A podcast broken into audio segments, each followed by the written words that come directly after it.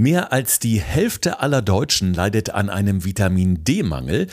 Gerade jetzt in der dunklen Jahreszeit ein echtes Problem, denn es gibt weniger Sonnenlicht und dementsprechend produziert unser Körper auch viel weniger Vitamin D als im Sommer. Die Folgen wir fühlen uns manchmal schlapp, müde, lustlos, unmotiviert und werden auch leichter krank, denn die Anfälligkeit für Infekte, die steigt ebenfalls, wenn der Vitamin D-Spiegel unten ist. Was können wir also dagegen tun? Alex, müssen wir jetzt alle Tabletten schlucken? Ja, wäre natürlich eine Lösung, aber besser wäre natürlich dementsprechend vorzusorgen. Das heißt, was kann ich dafür tun, um für die kalte Jahreszeit gewappnet zu sein? Gesund gefragt. Fünf Tipps für deine Gesundheit mit TV-Reporter Thorsten Slegers und Personal Trainer Alexander Nikolai. Damit ganz herzlich willkommen zu einer neuen Podcast-Folge in Kooperation mit dem Klinikum Niederrhein und da gibt es wirklich einen tollen Aufruf unter dem Motto Gemeinsam Gutes tun. Die sogenannten grünen Damen und Herren suchen Unterstützung. Keine Sorge, das ist jetzt nichts Politisches. Es sind ehrenamtliche Helferinnen und Helfer, die nämlich im Klinikum oder im Klinikverbund die Patientinnen und Patienten begleiten während des Aufenthalts und sozusagen ja die guten Seelen im Krankenhaus sind. Oft sind es ja kleine Gesten wie aufmunternde Worte, ein offenes Ohr, eine tröstende Hand oder einfach nur gemeinsame Zeit, die man während eines Krankenhausaufenthaltes zusammen verbringt. Wer da also Lust hat, die helfenden Hände oder die grünen Damen und Herren zu unterstützen, gerne melden. Entweder über die Website des Klinikums oder einfach mal in die Show Notes zu unserem Podcast gehen und da auf den entsprechenden Link klicken. Hören, was gesund macht. Morgens nach dem Aufstehen, auf dem Weg zur Arbeit oder abends entspannt auf dem Sofa. Bei Gesund gefragt gibt es die besten Tipps für deine Gesundheit. Einfach und effektiv für deinen Alltag. Und jetzt zu einem sehr spannenden Thema. Bei uns dreht sich heute alles um das Vitamin D, man sagt auch das Sonnenlichtvitamin. Ja, und ich glaube, ihr werdet am Ende der Folge genauso überrascht sein wie ich, denn ich wollte mal wissen, wie steht es denn um meinen eigenen Vitamin D-Haushalt und habe seinen Online-Test gemacht und habe da wirklich grottenschlecht abgeschnitten. Alex, ich habe einen Wert von 17. Was heißt denn das? Ja, das ist grottenschlecht. also unter 20 ist wirklich zu niedrig. Da sollte schon so ein Wert von ungefähr 30 stehen oder drüber. Gerade wenn jetzt halt die kalte Jahreszeit kommt. Also bei Vitamin D, glaube ich, fällt ganz vielen äh, Menschen ein, dass es gut äh, für die Knochen, für die Zähne, Kalzium etc. Pipapo. Aber mh, hm, die Stimmung spielt natürlich auch eine Riesenrolle. Gerade jetzt, wenn es ja abends früh dunkel wird, morgens spät hell. Äh, man hat ja teilweise das Gefühl, ich gehe morgens im Dunkeln aus dem Haus und komme im Dunkeln zurück. Ja, erster Aspekt, den du gerade eben schon erwähnt hast, fürs Thema Knochen. Natürlich dafür schon mal ganz wichtig, was Osteoporose angeht, all diese Aspekte. Dann aber auch ganz wichtig für das Thema Infektanfälligkeit, Immunabwehr. Deshalb dafür ganz entscheidend, wie krank ich werde, gerade in den jetzt kommenden kalten Wintermonaten. Und Thema Psyche. Denn alles, was Depressionen angeht, sagen wir mal generell chronische Müdigkeit, schlechter Gemütszustand, Abgeschlagenheit, all das weiß man mittlerweile, dass Vitamin D da wirklich einen sehr großen Einfluss haben kann, gerade was Serotonin, also unser Glückshormon angeht. Und das ist wirklich ja ganz wichtig. Ist es wirklich ein Vitamin? Weil äh, das Vitamin D wird ja vom Körper selbst produziert, dann nämlich, wenn die Sonne im besten Fall auf viel Haut scheint, produziert der Körper Vitamin D. Äh, das klassische Vitamin, was man so bei Obst, Gemüse zu sich nimmt, ist aber was anderes, oder? Ja, gute Frage, weil eigentlich, früher hat man es halt Vitamin D genannt, aber ist auch schon 100 Jahre her, als man sich damit mal anfänglich beschäftigt hat, als der erste Nobelpreis dafür mal vergeben wurde. Mittlerweile würde man eigentlich schon eher sagen, dass es eher eine Form von Hormon ist, weil es gibt so viele Rezeptoren im Körper, wo das Ganze andocken kann. Es hat so viele Wirkungen, dass es schon eigentlich schon eher eine hormonähnliche Wirkung hat. Deshalb sagt man eigentlich mittlerweile schon eher, dass es ein Hormon darstellt, als wirklich noch eine Art von Vitamin ist, weil es so viel mehr kann. Also in den Wintermonaten ist es ja problematisch, dass man auf einen Vitamin D-Spiegel kommt, der so in einem guten Bereich liegt. Ähm, wollen wir gleich mal gucken, warum. Aber erstmal sollten wir vielleicht definieren, was ist ein guter Bereich? Also wo sollte so der Vitamin D-Spiegel sein, wenn man zum Arzt geht oder auch vielleicht wie ich so einen Online-Test macht? Ja, also wenn du so einen Test machst, gibt es in verschiedenen Varianten. Steht dann meistens sowas wie Nanogramm, braucht man jetzt nicht sich großartig mit beschäftigen. Oder das Ganze in Mol angegeben. Wenn ich aber in dieser Einheit bleibe, Nanogramm, dann habe ich ungefähr so einen Wert von 30, den ich erreichen sollte, beziehungsweise müsste. Noch besser wäre 40 oder 50, weil du musst dir vorstellen, wenn die kalten Wintermonate kommen, dann baut sich das Ganze ja im Körper ab. Zum Glück kann der Körper das speichern, Vitamin D, aber wenn halt die kalten Monate kommen und der Wert wird immer geringer, habe ich halt ein Problem. Also ich muss wirklich im Sommer theoretisch hamstern, wenn ich für den Winter genug haben möchte. Ja, also das Sonnenlicht jetzt im, im Herbst oder Winter reicht halt nicht wirklich aus, aber wir wollen natürlich gucken, und das ist ja immer so ein bisschen die Herausforderung bei uns im Podcast, wir quetschen dich ja immer aus, dass wir möglichst gute Tipps kriegen, damit es uns besser geht. Was können wir denn außer in der Sonne rumzustehen noch tun? Also erstmal geht es darum, wirklich genug in der Sonne rumzustehen, häufig genug und frei genug, also wirklich mit möglichst viel Körperoberfläche. Kommen wir bestimmt gleich nochmal zu. Dann kannst du natürlich noch was über die Ernährung machen. Bedeutet, dass du dich halt wirklich so ernährst über fettreichen Fisch, dass du probierst auf genügend Pilze zu kommen, dass du probierst auf genügend Ei zu kommen, also schon relativ viele auch tierische Produkte zu dir nehmen musst, um das wirklich zu erreichen oder halt sonst über Supplements, also Nahrungsergänzung zu arbeiten. Welche Lebensmittel bieten sich da an? Also ich überlege jetzt mal gerade, was mir so ad hoc einfällt, weil ich es mal gelesen habe, jetzt auch in Vorbereitung auf die heutige Folge Pilze. Aber das ist ja wahrscheinlich nicht alles. Ja, Pilze, erster Punkt, gerade weil es überhaupt mal was Pflanzliches ist, was du dem Körper zuführen kannst. Das, was eigentlich wirklich es so halbwegs schafft, ist eigentlich nur der fettreiche Fisch. Also der Aal, der Lachs, das sind eigentlich wirklich Sachen, die das wirklich schaffen. Ansonsten das Ei, sind wir mal ganz ehrlich, um auf so eine Tagesdose zu kommen, wenn du da fünf, sechs Eier essen müsstest, wird dann irgendwann schwierig. Also ab morgen gibt's nur noch Fisch zum Frühstück. So einen schönen Hering aufs Brötchen legen. Es schmeckt doch. Die Nordlichter haben da kein Problem mit. Ähm, was ist so mit Milch oder, oder mit äh, Margarine? Das hört man ja auch schon mal. Ja, also wenn du probierst, nur auf 20 Mikrogramm zu kommen, das ist so das, wo man sagt, okay, wenn du im Alltag nicht wirklich viel Sonne abbekommst, solltest du probieren, das am Tag zu schaffen dann müsstest du ungefähr 70, 80 Liter Milch trinken. Also das wird wirklich schwer. Oder halt ein Kilo Pilze essen. Aber bei dem Lachs würden halt schon so 150 Gramm reichen. Und bei diesem Thema Margarine wäre ich so ein bisschen vorsichtig, weil das ganz oft mit Vitamin D angereichert wird. Davon bin ich aber ehrlich gesagt nicht so ein Freund, weil das sind so Geschichten, mit angereicherten Lebensmitteln kann ich ehrlich gesagt nichts anfangen.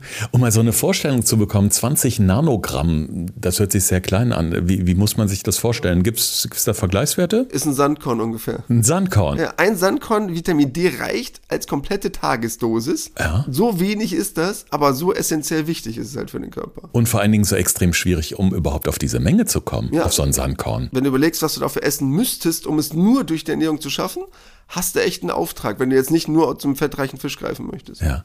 Ich glaube, das Problem mit dem Vitamin D ist ja auch so ein bisschen die veränderte Lebensweise wahrscheinlich. Als Kind war ich zum Beispiel ganz oft draußen. Ich habe in der Sonne gespielt, im Freien gespielt. Wir waren im Freibad. Klar, wir haben uns damals nicht so gut eingecremt wie heute. Ähm, heute sitzen die jungen Menschen oft mehr innen, gucken Filme, streamen, Spielekonsole. Ähm, wirkt sich das auch auf diese ja schon erschreckende Deutschland-Statistik aus, dass jeder Zweite betroffen ist? Ja, definitiv. Also wenn du einmal schaust, dass wir ja generell als Menschen immer mehr Zeit leider drin verbringen, das heißt sowohl die Erwachsenen, die jetzt vielleicht auch gerade nach Corona mehr im Homeoffice sitzen, noch nicht mal mehr den Weg zur Arbeit gehen und wieder zurück, oder auch die Kinder, die immer mittlerweile viel mehr vor den Spielekonsolen sitzen, anstatt draußen noch rumzutoben, zum Klettern, Jagen, was auch immer machen hast du natürlich extreme Nachteile in der Vitamin D-Produktion. Und das ist halt das Entscheidende. Wenn es in Sommermonaten nicht passiert, habe ich im Winter halt ein Defizit und das kann ich dann nicht mehr ausgleichen, weil dann in die Sonne zu gehen, das bisschen Sonne hilft dann leider nicht mehr viel. Also wir fassen mal kurz zusammen. Wir haben definitiv zu wenig Sonne. Über die Ernährung schaffe ich maximal 20 Prozent zu decken. Bleiben natürlich noch so Präparate, die man in der Apotheke kaufen kann oder im Drogeriemarkt. Ähm, Teil ist frei verkäuflich bis zu einer gewissen Dosierung. Alles, was sehr hoch ist, muss man sich verschreiben lassen. Wie stehst du dazu? Finde ich an sich super. Natürlich sollte man im Vorhinein einmal seinen Vitamin D-Spiegel messen. Also nicht wahllos reinschmeißen, sondern schon das Ganze mal testen. Aber reicht auch vollkommen, wie du es getan getan hast, einen Test bestellen für 20, 30 Euro oder einmal ins Reformhaus, Apotheke, gibt es schon ganz einfache Tests. Ich bin natürlich immer ein Freund davon, wenn man das ärztlich abchecken lässt, aber ganz ehrlich, das kann man auch super zu Hause. Und dann reicht das auch, weil gerade Vitamin D ist A extrem günstig in der Herstellung. Und es gibt eigentlich, wenn man Vitamin D3 nimmt, man sollte halt kein D2 kaufen, kannst du eigentlich auch nichts mehr falsch machen. Deshalb dann zu sagen, okay, ich möchte das Ganze mit Supplements ausgleichen, super Idee. Ja, um das vielleicht mal zu erklären, ich habe diesen Test online bestellt, ähm, das hat rund 20 Euro gekostet, musste mir dann in den Finger pieksen und habe so vier ja relativ ja, große Bluttropfen, sag ich mal, auf so ein Plättchen, auf so eine Unterlage gegeben. Das musste dann trocknen ein bis zwei Stunden, dann habe ich es weggeschickt. Das geht ja dann in ein professionelles Labor und man kann über eine App das ganz genau nachvollziehen. Da habe ich auch mein Ergebnis bekommen. Ist wirklich sehr unkompliziert und es sind ja verifizierte Labors. Also ist es im Grunde, würdest du auch sagen, dasselbe, als wenn ich zum Hausarzt gehe. Ja, weil vor allen Dingen auch, wenn man halt einen guten Test kauft, machen die meisten mittlerweile wirklich, genau derselbe Parameter gemessen wird. Das heißt, wäre genau dieselbe Analyse, ob du es Arzt vom Arzt dir abnehmen lässt und der schickt es dann ein oder ob du es selber einschickst, diese paar Tropfen, ist gar kein Problem. Und ganz ehrlich, natürlich kann man alles überdosieren, aber wenn du mal dir überlegst, was du für Mengen an Vitamin D nehmen müsstest, da könntest du selbst mal, soll jetzt nicht blöd klingen, aber auch mal aus Versehen die doppelte Menge einschmeißen, weil du es vergessen hast, da würde immer noch nichts passieren. Deshalb kannst du da zum Glück relativ wenig falsch machen. Wenn ich jetzt meinen Wert von 17 angucke, der echt niedrig ist, du sagst, so ein guter Wert wäre irgendwo so zwischen 30 und 50 als grobe Orientierung. Ja, was schmeiße ich da jetzt? Klingt jetzt doof, aber was muss ich da reinschmeißen täglich, damit es besser wird? ja, also so grobe Orientierung, 20 Mikrogramm bräuchte ich da schon am Tag, weil das ist auch das, was die DGE sagt, was ich auf jeden Fall bräuchte, um das Ganze zumindest auf ein Minimum auszugleichen. Aber die Höchstmenge, die du darfst, sind 100 Mikrogramm. Das heißt, das Fünffache von dem, das ist die sogenannte Obergrenze, die auch komplett wissenschaftlich abgesegnet ist, die du nehmen dürftest. Das heißt, bis zu der Grenze könntest du ruhig hochgehen, wäre gar kein Problem, um das Ganze auszugleichen. Wenn man sich jetzt irgendwelche Präparate kauft, liest man da jetzt nicht irgendwas mit Mikrogramm oder irgendwas ähnliches. Dieser Wert, den ich gerade gesagt habe, mal 40 gerechnet sind dann diese Einheiten. Das heißt, wenn ich sage, du kannst bis zu 100 Mikrogramm am Tag nehmen, wären das 4000er. Und wenn du dann eine Vitamin D3-Packung nimmst, wo dann so 4000 IUs, also diese International Units steht, gar kein Problem. Also ich werde definitiv damit starten und es gibt ja sogar Mediziner, die empfehlen, dass man das ganze Jahr über Vitamin D supplementieren sollte, nicht nur in den Wintermonaten. Also scheint ja dann offensichtlich kein Problem zu sein. Ja, grundsätzlich schon. Ich würde natürlich schauen, ob ich das Ganze im Sommer brauche. Weil erstmal könnte es rausgeschmissenes Geld sein, ist nicht teuer, weil selbst eine Monatspackung kostet nur 3, 4, 5 Euro.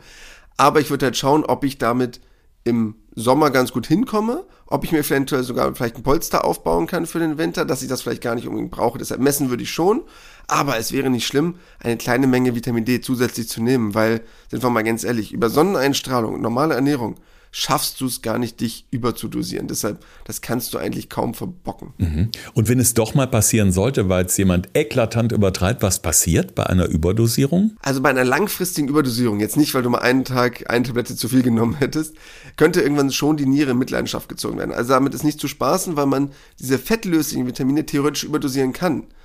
Und alles, was so Vorstufen sind, so Übelkeit, Erbrechen, Unwohlsein, sind so die Vorstufen. Später könnte es aber wirklich die Niere schädigen. Deshalb sollte man darauf schon achten. Im Vergleich zu wasserlöslichen Vitaminen, die kannst du eigentlich reinschmeißen, wie du willst, schlägt ein bisschen auf den Magen, aber geht dann direkt wieder raus aus dem Körper. Bei fettlöslichen muss man halt schon ein bisschen aufpassen, aber sind wir mal ganz ehrlich, wenn die drei- bis vierfache Dosis am Tag kein Problem ist, dann musst du da schon sehr stark Gebrauchsanweisungen viel interpretieren, dass du das verhauen kannst. Also die Sonne ist in jedem Fall eklatant wichtig, dass wir die auf jeden Fall mitnehmen. Jetzt ist das natürlich auch so ein bisschen immer ja ein schmaler Grad, weil zu lang Sonne heißt natürlich auch, das Risiko für einen Hautkrebs könnte sich erhöhen. Ja, definitiv auch ein wichtiger Aspekt. Wenn du dir aber mal anschaust in Tabellen oder in Richtwerten, wie lange du dich der Sonne aussetzen musst, um überhaupt genügend Vitamin D zu produzieren, ist das extrem kurz. Also wenn du mal überlegst, in Sommermonaten, Juli, August, reichen, wenn du nur so 50% des Körpers bedeckt hast, also kurze Hose, kurzes T-Shirt, ungefähr 5 bis 10 Minuten Sonnenexposition, um genügend Vitamin D zu produzieren. Heißt, der Körper, selbst wenn du noch so einen schlechten Hauttyp hast, 10 bis 20 Minuten geht immer, bevor du Gefahr läufst bezüglich Hautkrebs. Deshalb 5 bis 10 Minuten einmal in die Sonne gehen, würde dem Körper schon reichen. Ich kann das verstehen, dass man da Angst hat, gerade wenn man den Rest des Tages vielleicht auch noch draußen verbringt. Aber diese fünf Minuten, die wären kein Problem. Was ist denn eigentlich mit Solarium? Es gibt ja viele Menschen, die beispielsweise nach dem Sport sagen, Mensch, mein Fitnessstudio haben ja viele auch. Ich gehe nochmal aufs Solarium, weil draußen doofes Wetter, ich will Sonne. Ja, jetzt werden mich wahrscheinlich viele Mediziner steinigen, aber vor zehn Jahren hätte ich auch noch was anderes gesagt. Aber mittlerweile weiß man wirklich, dass es auch schon erste Hersteller gibt von Solarien, die dieses UVB-Licht, was halt wichtig ist, um überhaupt Vitamin D bilden zu können, in ihren Röhren verbaut haben und die halt wirklich auch über Sensoren arbeiten, wo du mit einem Sensor vor die Haut scannst, der dir dann genau sagt, okay, wie lange darf ich dich welcher Intensität aussetzen von der Strahlung her, wo du auch wirklich fast gar kein Risiko mehr hast oder ein sehr geringes Risiko, was Hautkrebs angeht. Und deshalb kann ich mittlerweile verstehen, wenn einer sagt, ich habe Lust, das auch über ein Solarium zusätzlich auszugleichen. Wäre mittlerweile okay.